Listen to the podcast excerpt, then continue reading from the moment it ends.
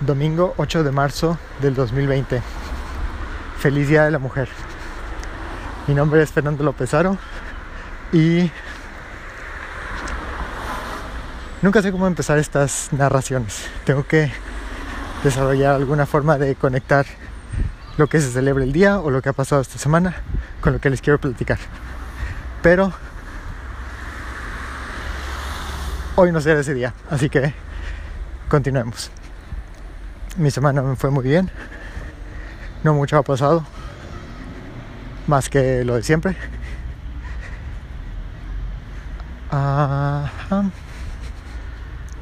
Entonces no hay, no hay mucho que contarles realmente. Sigo trabajando en el laboratorio. Eh, los lunes trabajo para con mi proyecto Albite, en donde ya estoy haciendo la presentación y estoy metiéndole todos los números que se puedan para hacer una buen pues sí un tener un buen una buena conclusión aun cuando los resultados no fueron buenos. Pues he tenido que hacer mucha literatura mucha investigación que eh, soporte y que le dé fundamento a mis a mis resultados. Y sobre todo eh, ofrecer para poder ofrecer próximos eh, desarrollos eh, en los que el, proyecto puede seguir. No, se trata de nada más decirles, pues no funcionó y encogerme de, de hombros. Eso sería bastante poco, poco científico, por no decir que bastante grosero de mi parte. Entonces estoy teniendo que hacer eso. Y, pues va, ahí va. el miércoles fui a eh, Stuttgart porque los miércoles hay descuento de 15% para estudiantes. Y pues las cosas salen de, de buen precio, vamos a decir. Y puedo hacer mi, digamos, entre comillas, mi súper completo y puedes dejar mi despensa toda bien llenita.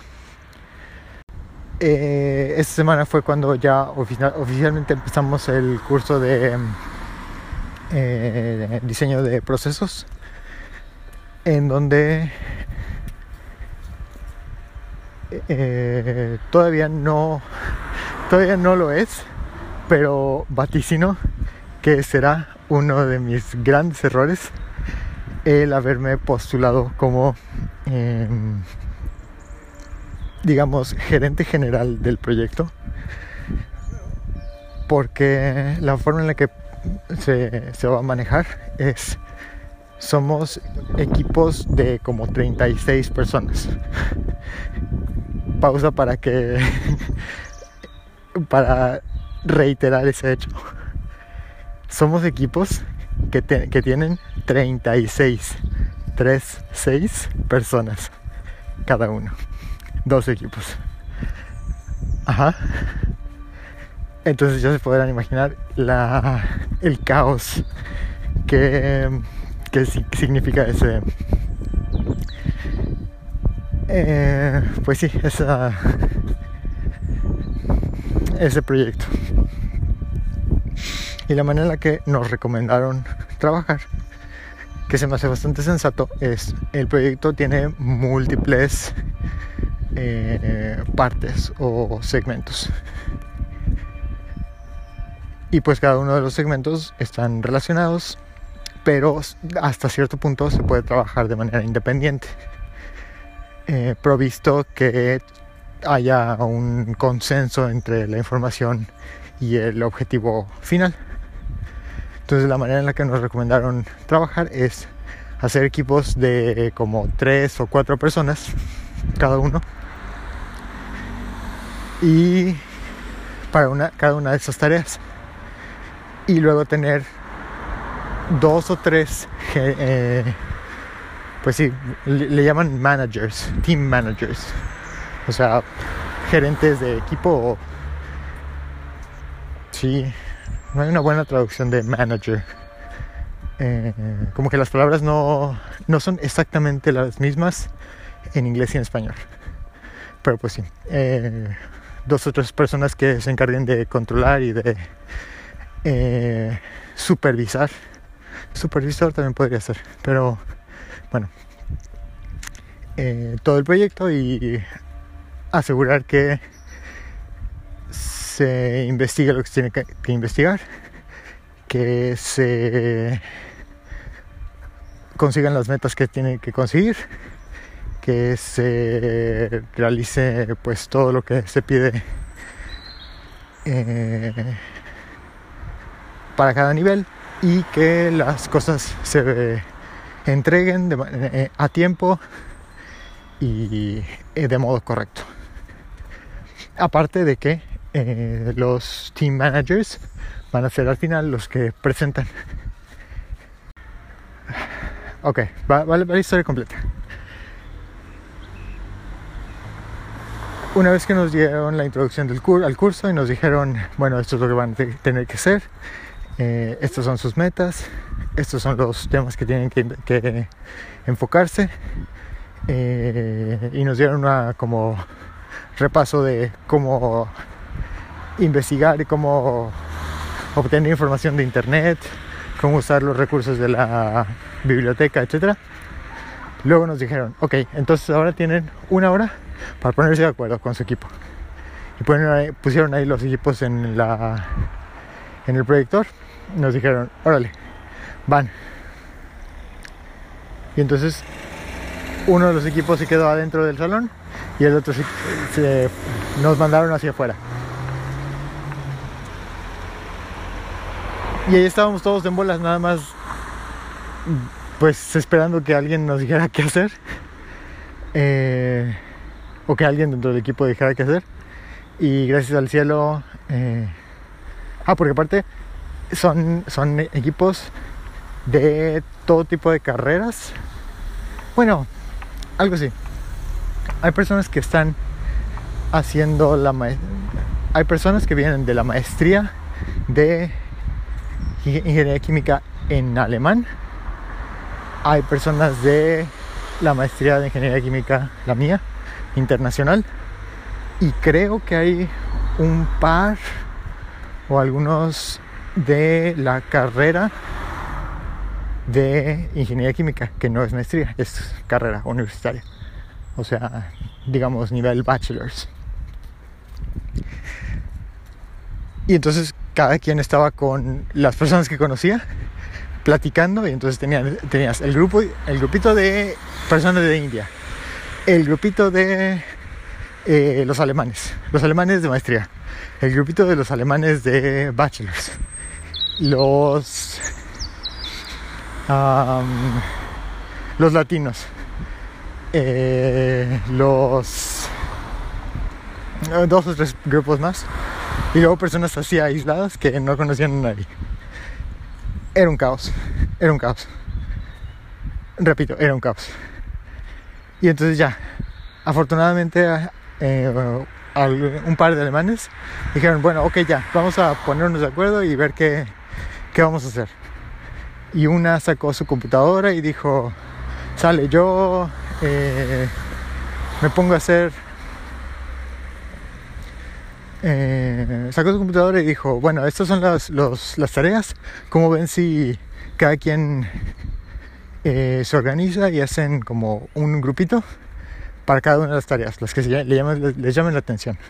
Entonces, si tú quieres ir a, no sé, eh, reactor y tú quieres hacer la, la, fermentación, entonces te vas y, vas y haces un grupito con que se encarga de la fermentación.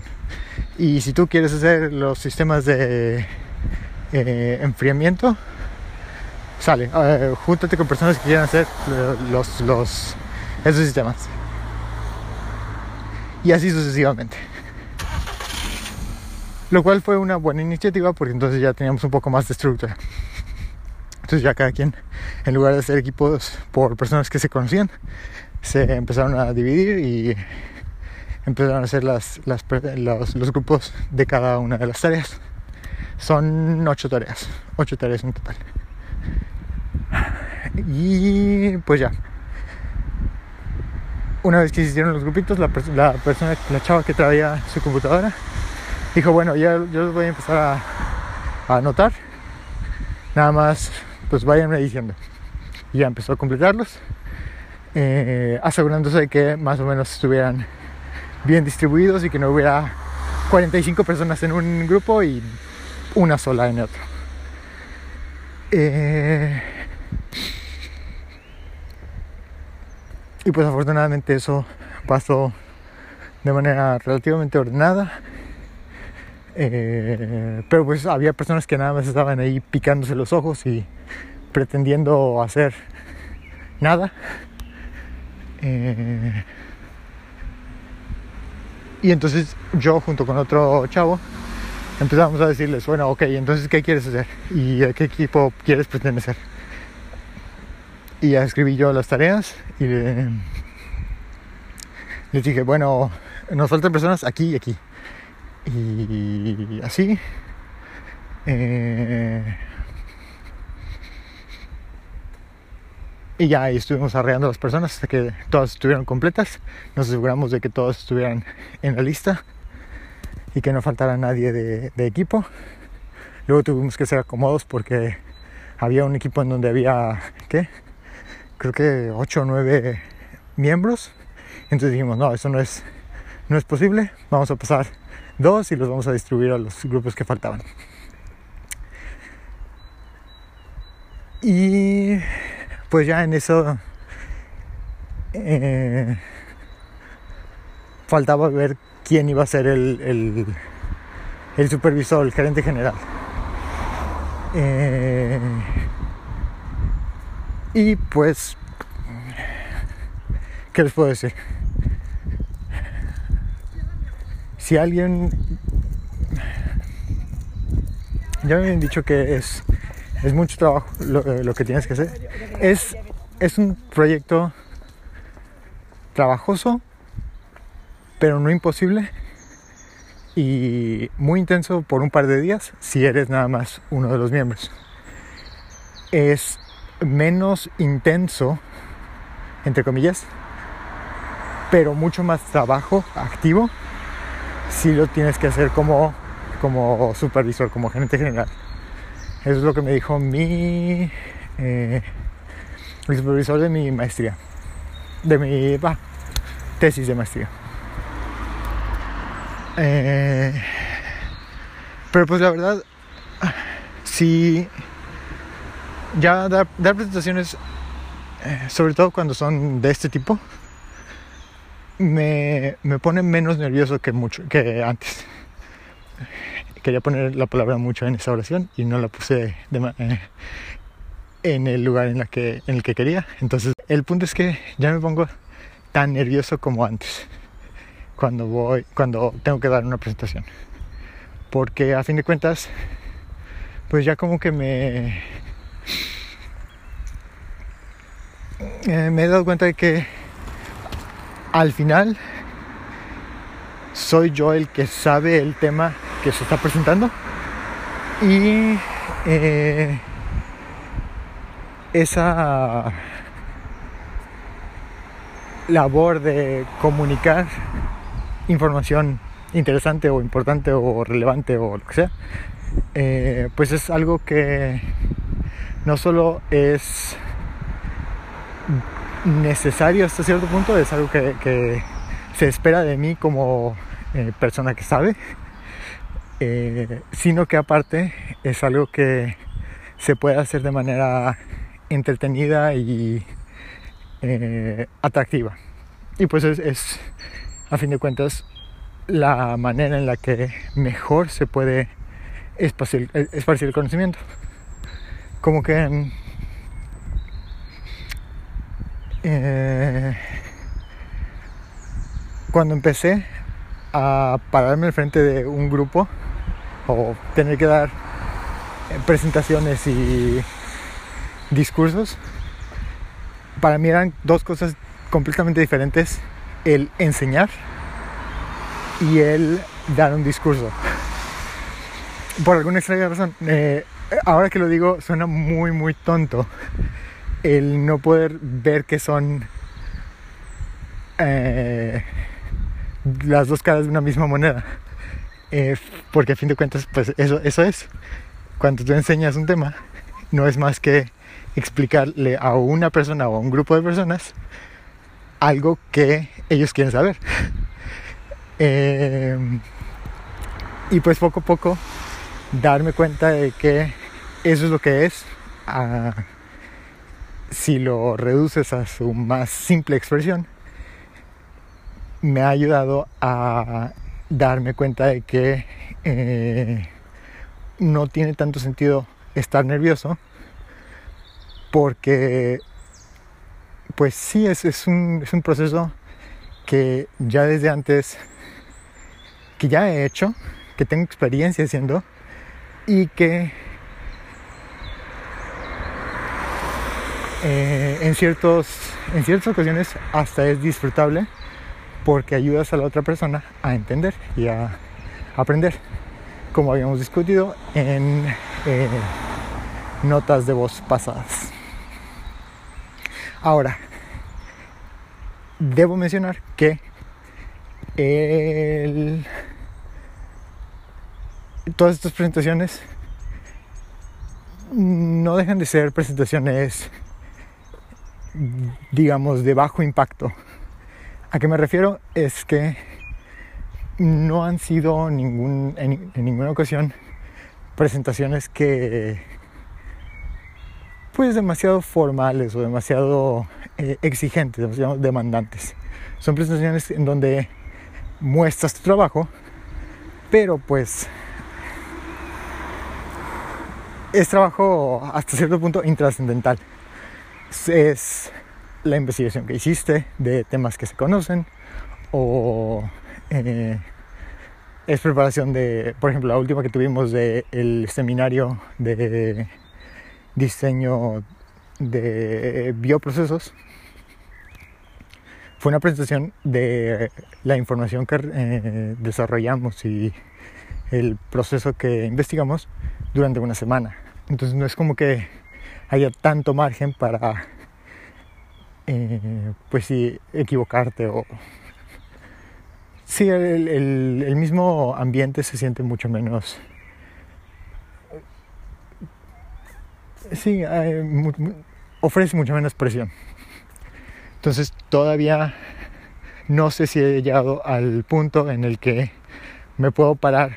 Aparte de que la, la audiencia es mucho menor, mucho más pequeña, digamos, mucho más reducida y eh, no tienen tanto interés en, lo que se está diciendo, al menos en esa última que, presentamos. Entonces no sé si eh, estoy preparado como para decir, ya pararme al frente de cualquier público y ofrecer un speech ya no me causa pánico yo creo que todavía estamos bastante lejos de, eso, pero nos estamos moviendo poco a poco más cerca.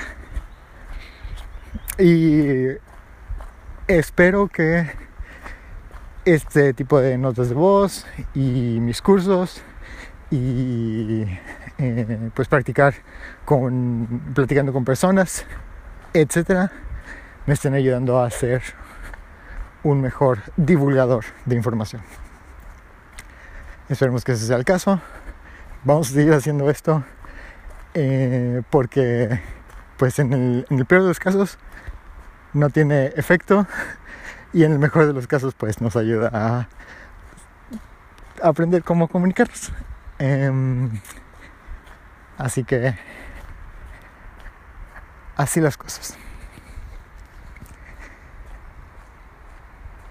Y pues sí, entonces así es como terminé siendo eh, gerente del proceso. Y voy a necesitar eh, enfocar mi chi y sacar esos genes paternales que sé que tengo ahí dormidos en algún lugar de mi ser para poder canalizar mi papá interior y poder em, pues sí, hacer mi labor como, como manager. Y pues yo creo que hasta el momento no he, no he hecho tan mal trabajo. Ya me metí a, hacer eh, mis, mis Gantt charts y mis eh, mis, mis minutas, eh, etcétera. Y ya mandé correos a todos y correos, ya hice grupos de gerentes de, de, de equipos o de tareas específicas. Entonces, ahí vamos, ahí vamos.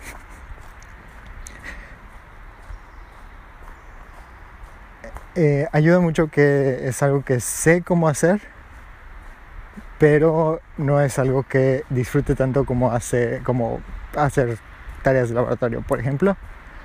Pero pues el hecho de saber ya es la mitad de la, de la batalla. Y pues les estaré, reportando cómo, cómo nos va. Tenemos creo que tres semanas, dos semanas para entregar el reporte escrito y tres para dar la presentación. Em, Así que pues les estaré, los estaré manteniendo al tanto. Si en las siguientes semanas entro en pánico y eh, me vuelvo loco, ya, ya saben por qué fue. Y pues ya para cerrar, les quiero platicar una. Lo siento. Una historia que aprendí esta semana. Y es una historia un poquito larga, pero tenganme paciencia. Eh, el otro día me, pues sí, escuché, la historia sobre eh, el desarrollo de los primeros eh, antibióticos y me pareció muy, muy, muy curioso y muy interesante la manera en la que se descubrieron. Probablemente ya tienen una idea de cómo fue que pasó pero se las resumo aquí en, eh, espero, unos, unos minutos nada más. Así que ahí les va. Ok, va, glosario, antibiótico. Antibiótico es una molécula o un compuesto que eh, tiene la propiedad de matar o inactivar eh, el crecimiento de bacterias. Eso es importante porque hay ciertos antibióticos que nada más impiden que las bacterias se multipliquen. No matan a las bacterias, las bacterias siguen ahí. Entonces, si el antibiótico por alguna razón se degrada o se deja de existir, deja de, ser la misma molécula, entonces pierde su función y las bacterias se pueden seguir multiplicando. Ojo, muy importante. Ahora, esto es un antibiótico. Los antibióticos nada más funcionan contra bacterias. Eso también es importante. Los antibióticos no funcionan contra virus, no funcionan contra el coronavirus, no funcionan contra hongos, contra eh, parásitos, contra protozoarios, etc. Nada más contra bacterias. Eh, en general, hay ciertos que funcionan para todo, pero eso es otro tema. Y ¿Qué más? Esos son los que se me ocurren ahora. Pero va a haber más definiciones en el futuro. Ahora, como bien saben, y como probablemente eh, se han topado en los libros de historia de ciencia, uno de los mayores descubrimientos de, del ser humano jamás ha sido precisamente el descubrimiento de antibióticos. El primero fue gracias a Alexander Fleming, quien de acuerdo con ciertos relatos, tenía cultivos de bacterias en su laboratorio y un, una mañana de lunes, llegando a su incubadora, saca su su caja Petri con, bacterias y en ella había caído un pedazo de eh, naranja enmohecida y alrededor de, esa, de ese pedazo de, naranja no había ninguna colonia de bacterias. la, placa de, agar, que es el medio de cultivo, estaba vacía. Y entonces eso, los relatos dicen que al verlo, Fleming se le queda viendo y dice, mmm, qué chistoso. Eh, en inglés su frase fue, that's funny. Y pues se puso a investigarlo y en efecto descubrió que ese, ese hongo produce una sustancia que impide o inhibe el crecimiento de bacterias. Eso, hasta ahí, hasta ahí la, historia es bastante conocida, bastante, eh, pues, célebre. Ahora, normalmente ahí se acaba la, la, historia y se dice que ese fue el mayor descubrimiento, uno de los más grandes para la, la historia de la medicina. Eh, y pues sí, estoy, estoy completamente de acuerdo. Fue un hallazgo que cambió el curso de, de, de todos los desarrollos científicos y de la historia de la humanidad. Sin antibióticos, la verdad, seríamos una sociedad completamente distinta. Ahora, la historia no se acaba ahí porque imagínense esto. Ok, descubrimos que el hongo que crece en la cáscara de la naranja produce un compuesto que inhibe el crecimiento de las bacterias. Ahora, ustedes, Paco y papá, ingenieros, les doy la tarea de producirlo de manera que cualquier persona que lo necesite pueda ordenarlo, comprarlo en la tienda y usarlo para, para su beneficio. ¿Cómo le haces? Y ahí es donde entra lo interesante. Lo que pasa es que este, este, este hongo, este eh, penicillium, penicillium es el nombre de la especie de hongo, del género de el hongo que produce este compuesto, es muy especial, es súper específico y ese primero que se encontró en la cascada de la naranja no es muy productivo. Nada más produce lo mínimo necesario para que las bacterias no crezcan.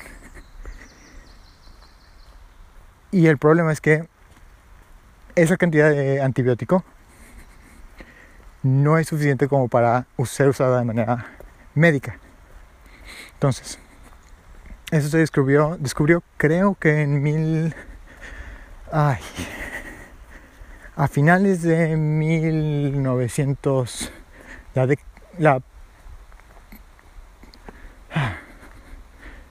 entre 1910 y 1920 me parece, o primeros años de la década de los 20.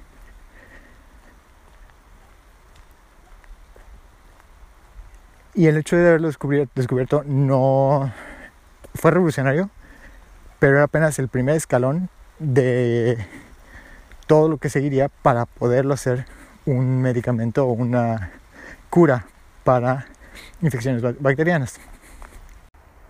Para 1936 me parece, ya las primeras, el primer proceso para obtener el mismo compuesto que producen las bacterias de manera natural, pero el proceso industrial, digamos, químico industrial, eh, que demostró tener el mismo efecto que, el compuesto producido por, las, por el hongo, eh, efecto. Entonces, la, digamos, la primera dosis se desarrolló para 1936. Se usó en un... Me parece, que era un policía eh, en, en Gran Bretaña que tenía una infección en no sé dónde de su cuerpo. Eh, se usó en él, surtió efecto, se demostró que la infección eh, eh, recedía y pues que, que él mejoraba en su salud. Pero el proceso era tan complicado que la dosis que se produjo no fue suficiente como para que esta persona, el policía, pudiera combatir completamente la infección y mejorara y pues sí, eh, al final eh, falleció antes de que pudiera em, mejorarse completamente. Entonces eso era el, el, estado en ese entonces. Hace menos de 100 años no teníamos un proceso confiable productivo y eficiente como para producir ese compuesto. ¿Cuál era el problema? el gran problema de todo este eh, proceso de producción es que, como les dije, el hongo mm, produce nada más lo, mínimo esencial para mantener a las bacterias a raya. Entonces, para producir lo suficiente como para tratar a una infección en una persona, necesitas juntar una cantidad enorme de naranjas, luego dejar que las naranjas se pudran. De cada una de las colonias de hongo que crecen en esas naranjas, tienes que revisar cuáles son las que están produciendo un antibiótico que funciona, separarlas de, ese, de esa pila de naranjas que tienes y luego, ahora sí, de esas colonias tienes que separar la cáscara, luego procesar la cáscara para eh, separarla de todos los compuestos que no necesitas, como fibra y vitamina C y todos esos que no te van a hacer ningún beneficio.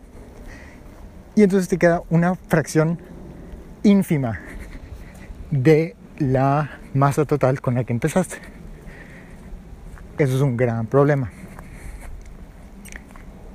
Y entonces, y la historia que, que aprendí esta semana y que, que les quiero comunicar, es que la única forma en la que nosotros pudimos producir una cantidad suficiente de antibiótico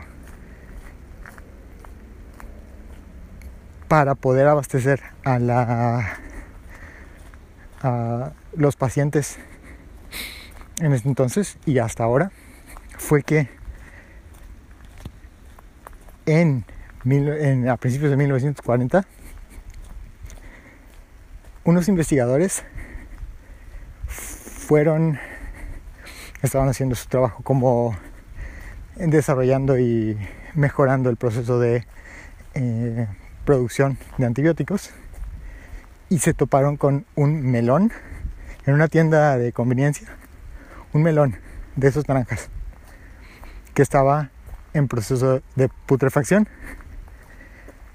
Lo tomaron, lo probaron y descubrieron una especie de hongo de penicillium que producía me parece que era más de 20 veces la cantidad de eh, antibiótico que el primero, la, primera especie de hongo descubierta produce normalmente. Y eso fue un cambio revolucionario. Es un cambio que de verdad sentó las bases para el proceso de producción de antibióticos que se usa hoy en día. Hoy en día todos los todos los antibióticos de esa familia, que es, eh, digamos, el, primer, la primera línea de defensa que se tiene para infecciones a nivel mundial, descienden de ese hallazgo en ese melón en particular. ¿No es increíble?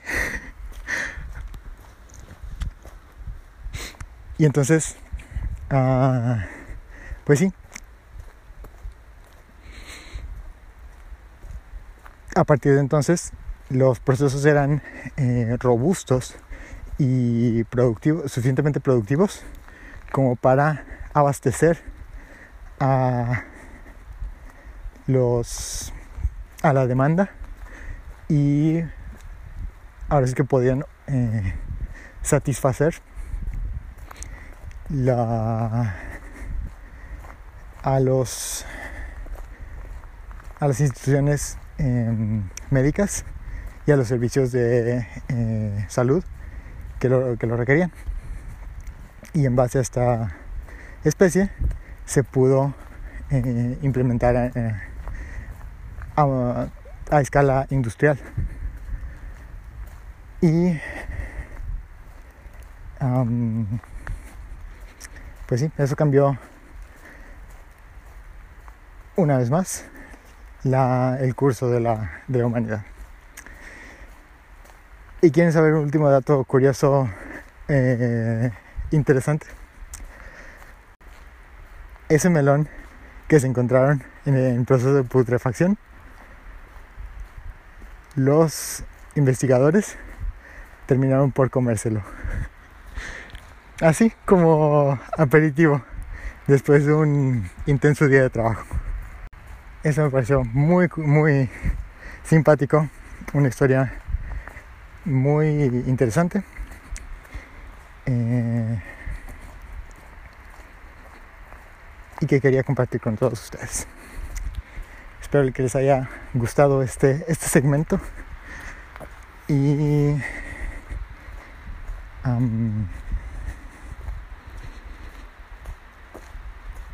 Y pues ya, es todo por, por esta semana. Les deseo lo mejor para estos siguientes días, que hayan disfrutado su, fin de semana y que eh,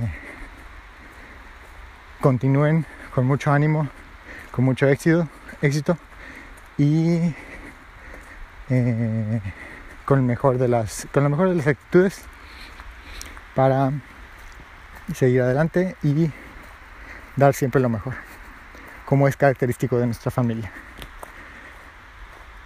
Les deseo lo mejor, cuídense mucho. recuerden que son 20 segundos para lavarse las manos.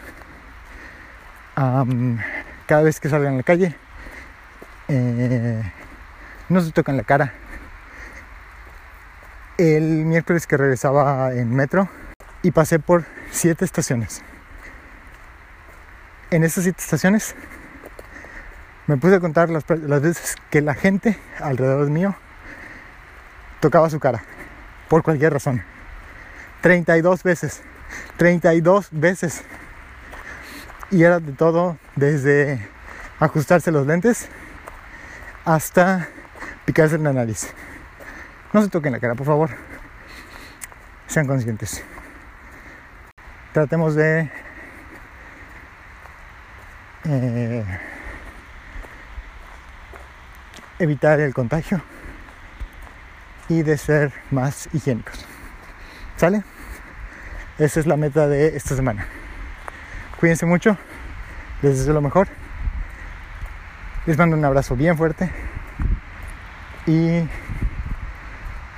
con eso los dejo. Nos vemos la siguiente semana. Bye.